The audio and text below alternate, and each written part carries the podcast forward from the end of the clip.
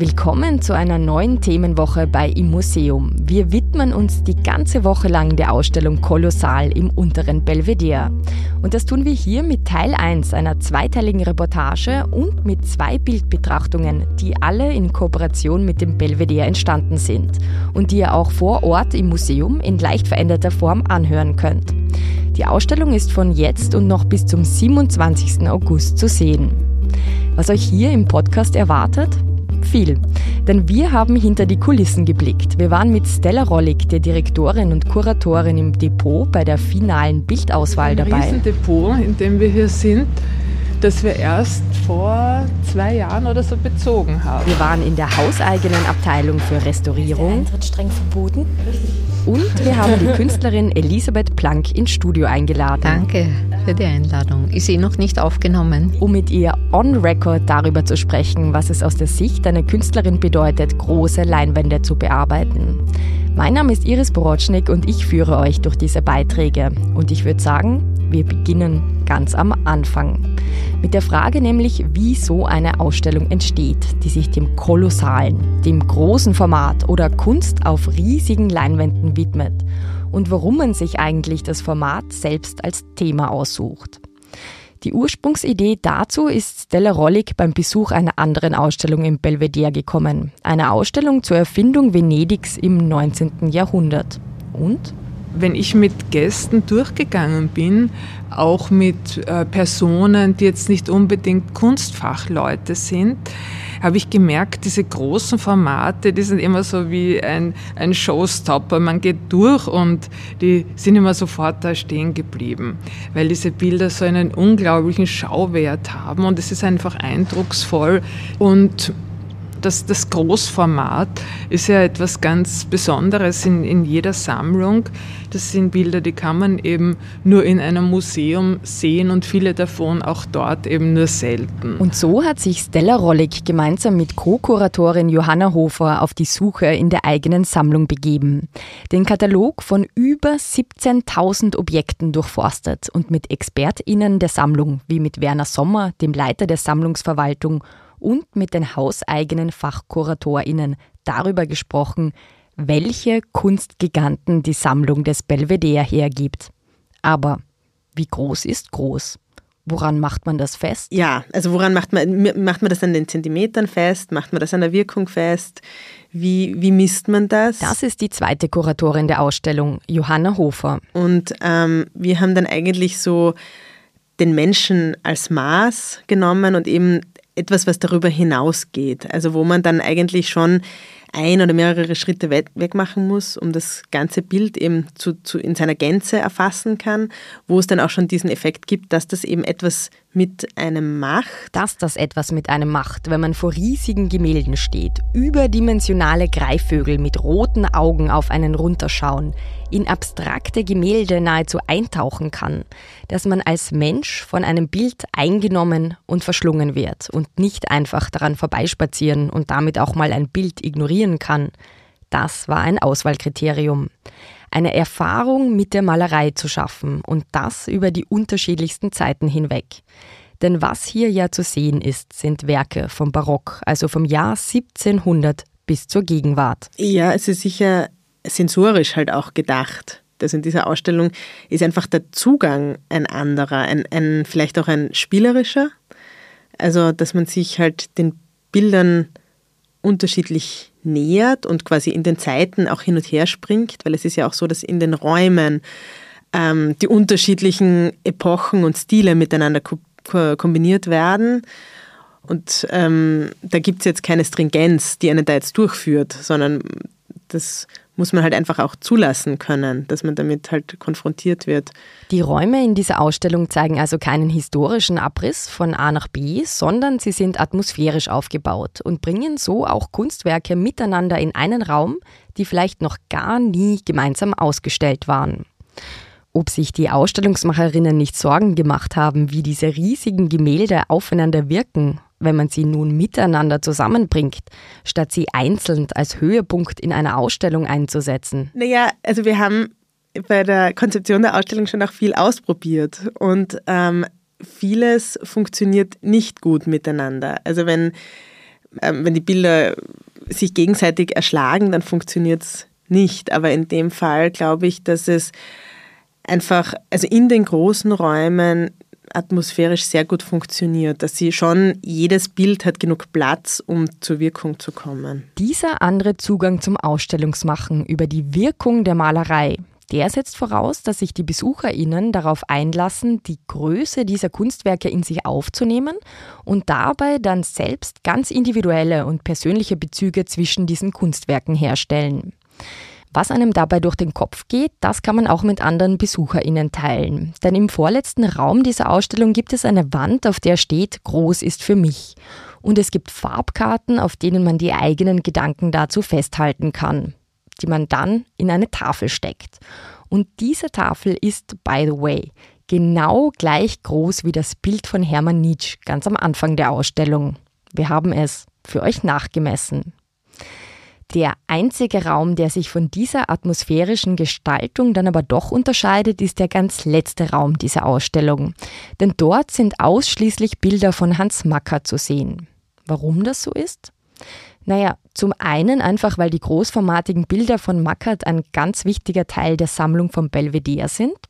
Zum anderen aber auch, weil gerade Mackert für das große Format steht. Er wurde ja in seiner Zeit auch als der Sensationsmaler bezeichnet, also der ähm, diese großen Leinwände bespielt und, und wirklich da so ähm, mythologisch-historische Szenerien entwirft. Mackert wurde in seiner Zeit, dem ausklingenden 19. Jahrhundert, als Sensationsmaler bezeichnet und als absoluter Superstar gefeiert.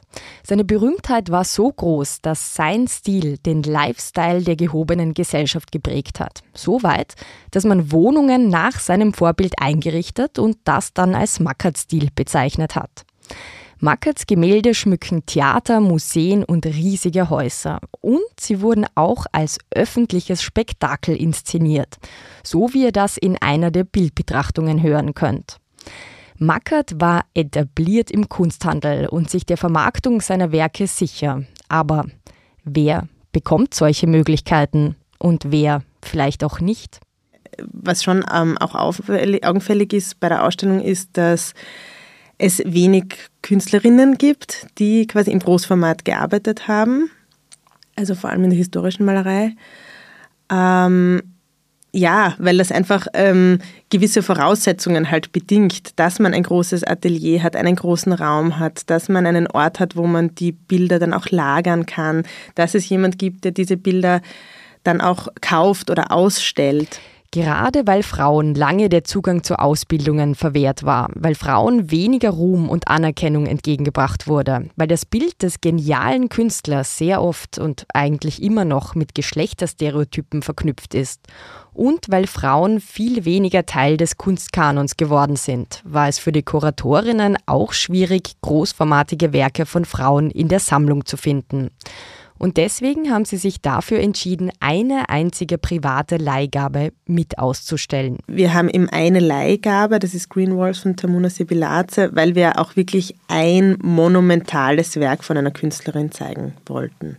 Ja, also das ist für uns auch ähm, äh, ganz klar auch, auch der Wunsch, das einfach offen zu legen. Das ist etwas, womit man beim Ausstellungsmachen dann auch konfrontiert ist.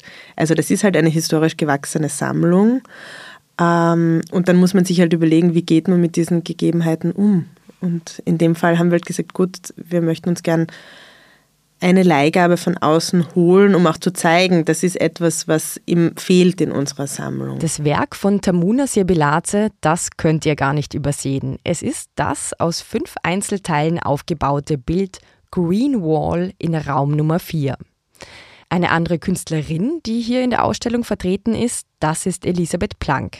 Ihr Bild hängt ein paar Räume weiter vorne in Raum Nummer 2, gleich links von der Türe. Die gerahmte Gloriosa ist erst vor kurzem, also in diesem Jahr vom Belvedere angekauft und damit in die Sammlung aufgenommen worden. Und der Malerin, der ist es wichtig, dass sie sich selbst als Malerin bezeichnet und nicht als Künstlerin. Denn? Ja, denn Künstlerin, das ist äh, natürlich auch zutreffend, aber es ist ein sehr weiter Begriff. Und äh, wenn man malt oder wenn man Malerin ist, das ist schon dann noch einmal eine ganz eigene ähm, Arbeitssituation, denn äh, es ist eigentlich ein Blue-Collar-Job. Sozusagen, man arbeitet ja da wirklich ähm, auch stark körperlich, speziell dann auch bei Großformaten. Und ich habe das eigentlich immer als einen sehr äh, ergreifenden Aspekt der Malerei äh, gefunden, dass man sich auch die Mühe nimmt, Pinsel, Farben heranzuziehen und die ganz elementar über den Körper dann laufen zu lassen, um ein Bild entstehen zu lassen. In ihrem Bild Gerahmte Gloriosa kann man dann auch bemerken, dass die Leinwand sichtbar wird und es leere Stellen gibt.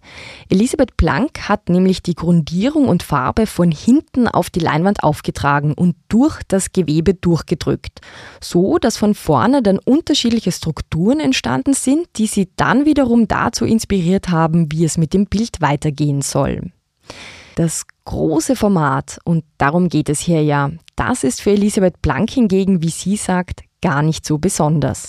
Man muss nur jedes Format sozusagen aus der Proportion richtig verstehen und diese Proportion in sich aufnehmen, damit man wirklich auch äh, seine, seine Lungen so weit öffnet, dass man dieses Format beatmen und fühlen kann.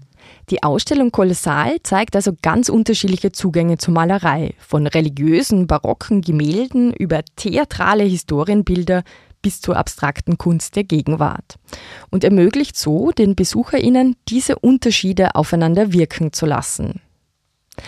Ganz am Schluss von diesem ersten Teil der Reportage nehme ich euch jetzt auch noch kurz mit, an den Ort nämlich, an dem die Kunst der Sammlung unter klimatisch günstigen Temperaturen lagert, wenn sie nicht gerade ausgestellt oder verliehen ist. Auf zum Depot.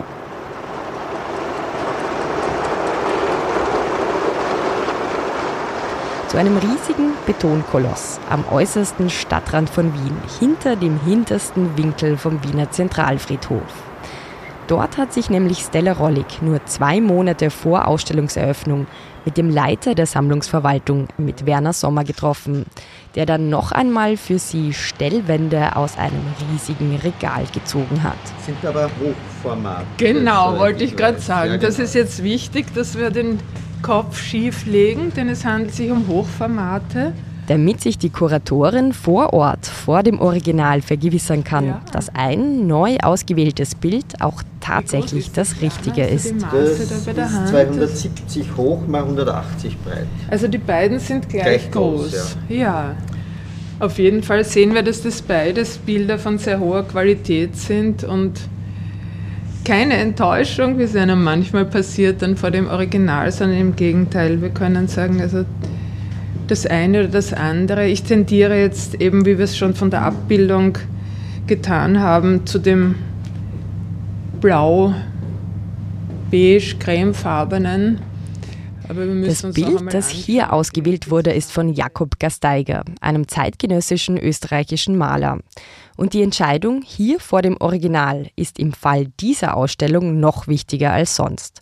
Denn diese großen, sehr großen, riesigen oder gigantischen Bilder, die können nicht ganz so leicht bewegt und transportiert werden. Bei einer normalen Ausstellung, wo so normalformatige mit einfachen Goldrahmen sind, da, das, ist das, das ist der Normalfall. Da passt man auf, dass man alles richtig macht, aber man muss nicht bei jedem einzelnen Gemälde überlegen, wie greife ich das an. Aber bei dieser Großformatausstellung sehr wohl. Diese riesigen Kunstwerke verlangen einiges an Know-how dafür, wie sie angegriffen, verpackt, restauriert, durch Türen gebracht, aufgehängt, gerahmt, gespannt und gesäubert werden.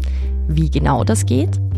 Das erfährt ihr in Teil 2, der morgen früh gleich hier im Podcast-Kanal zu hören sein wird.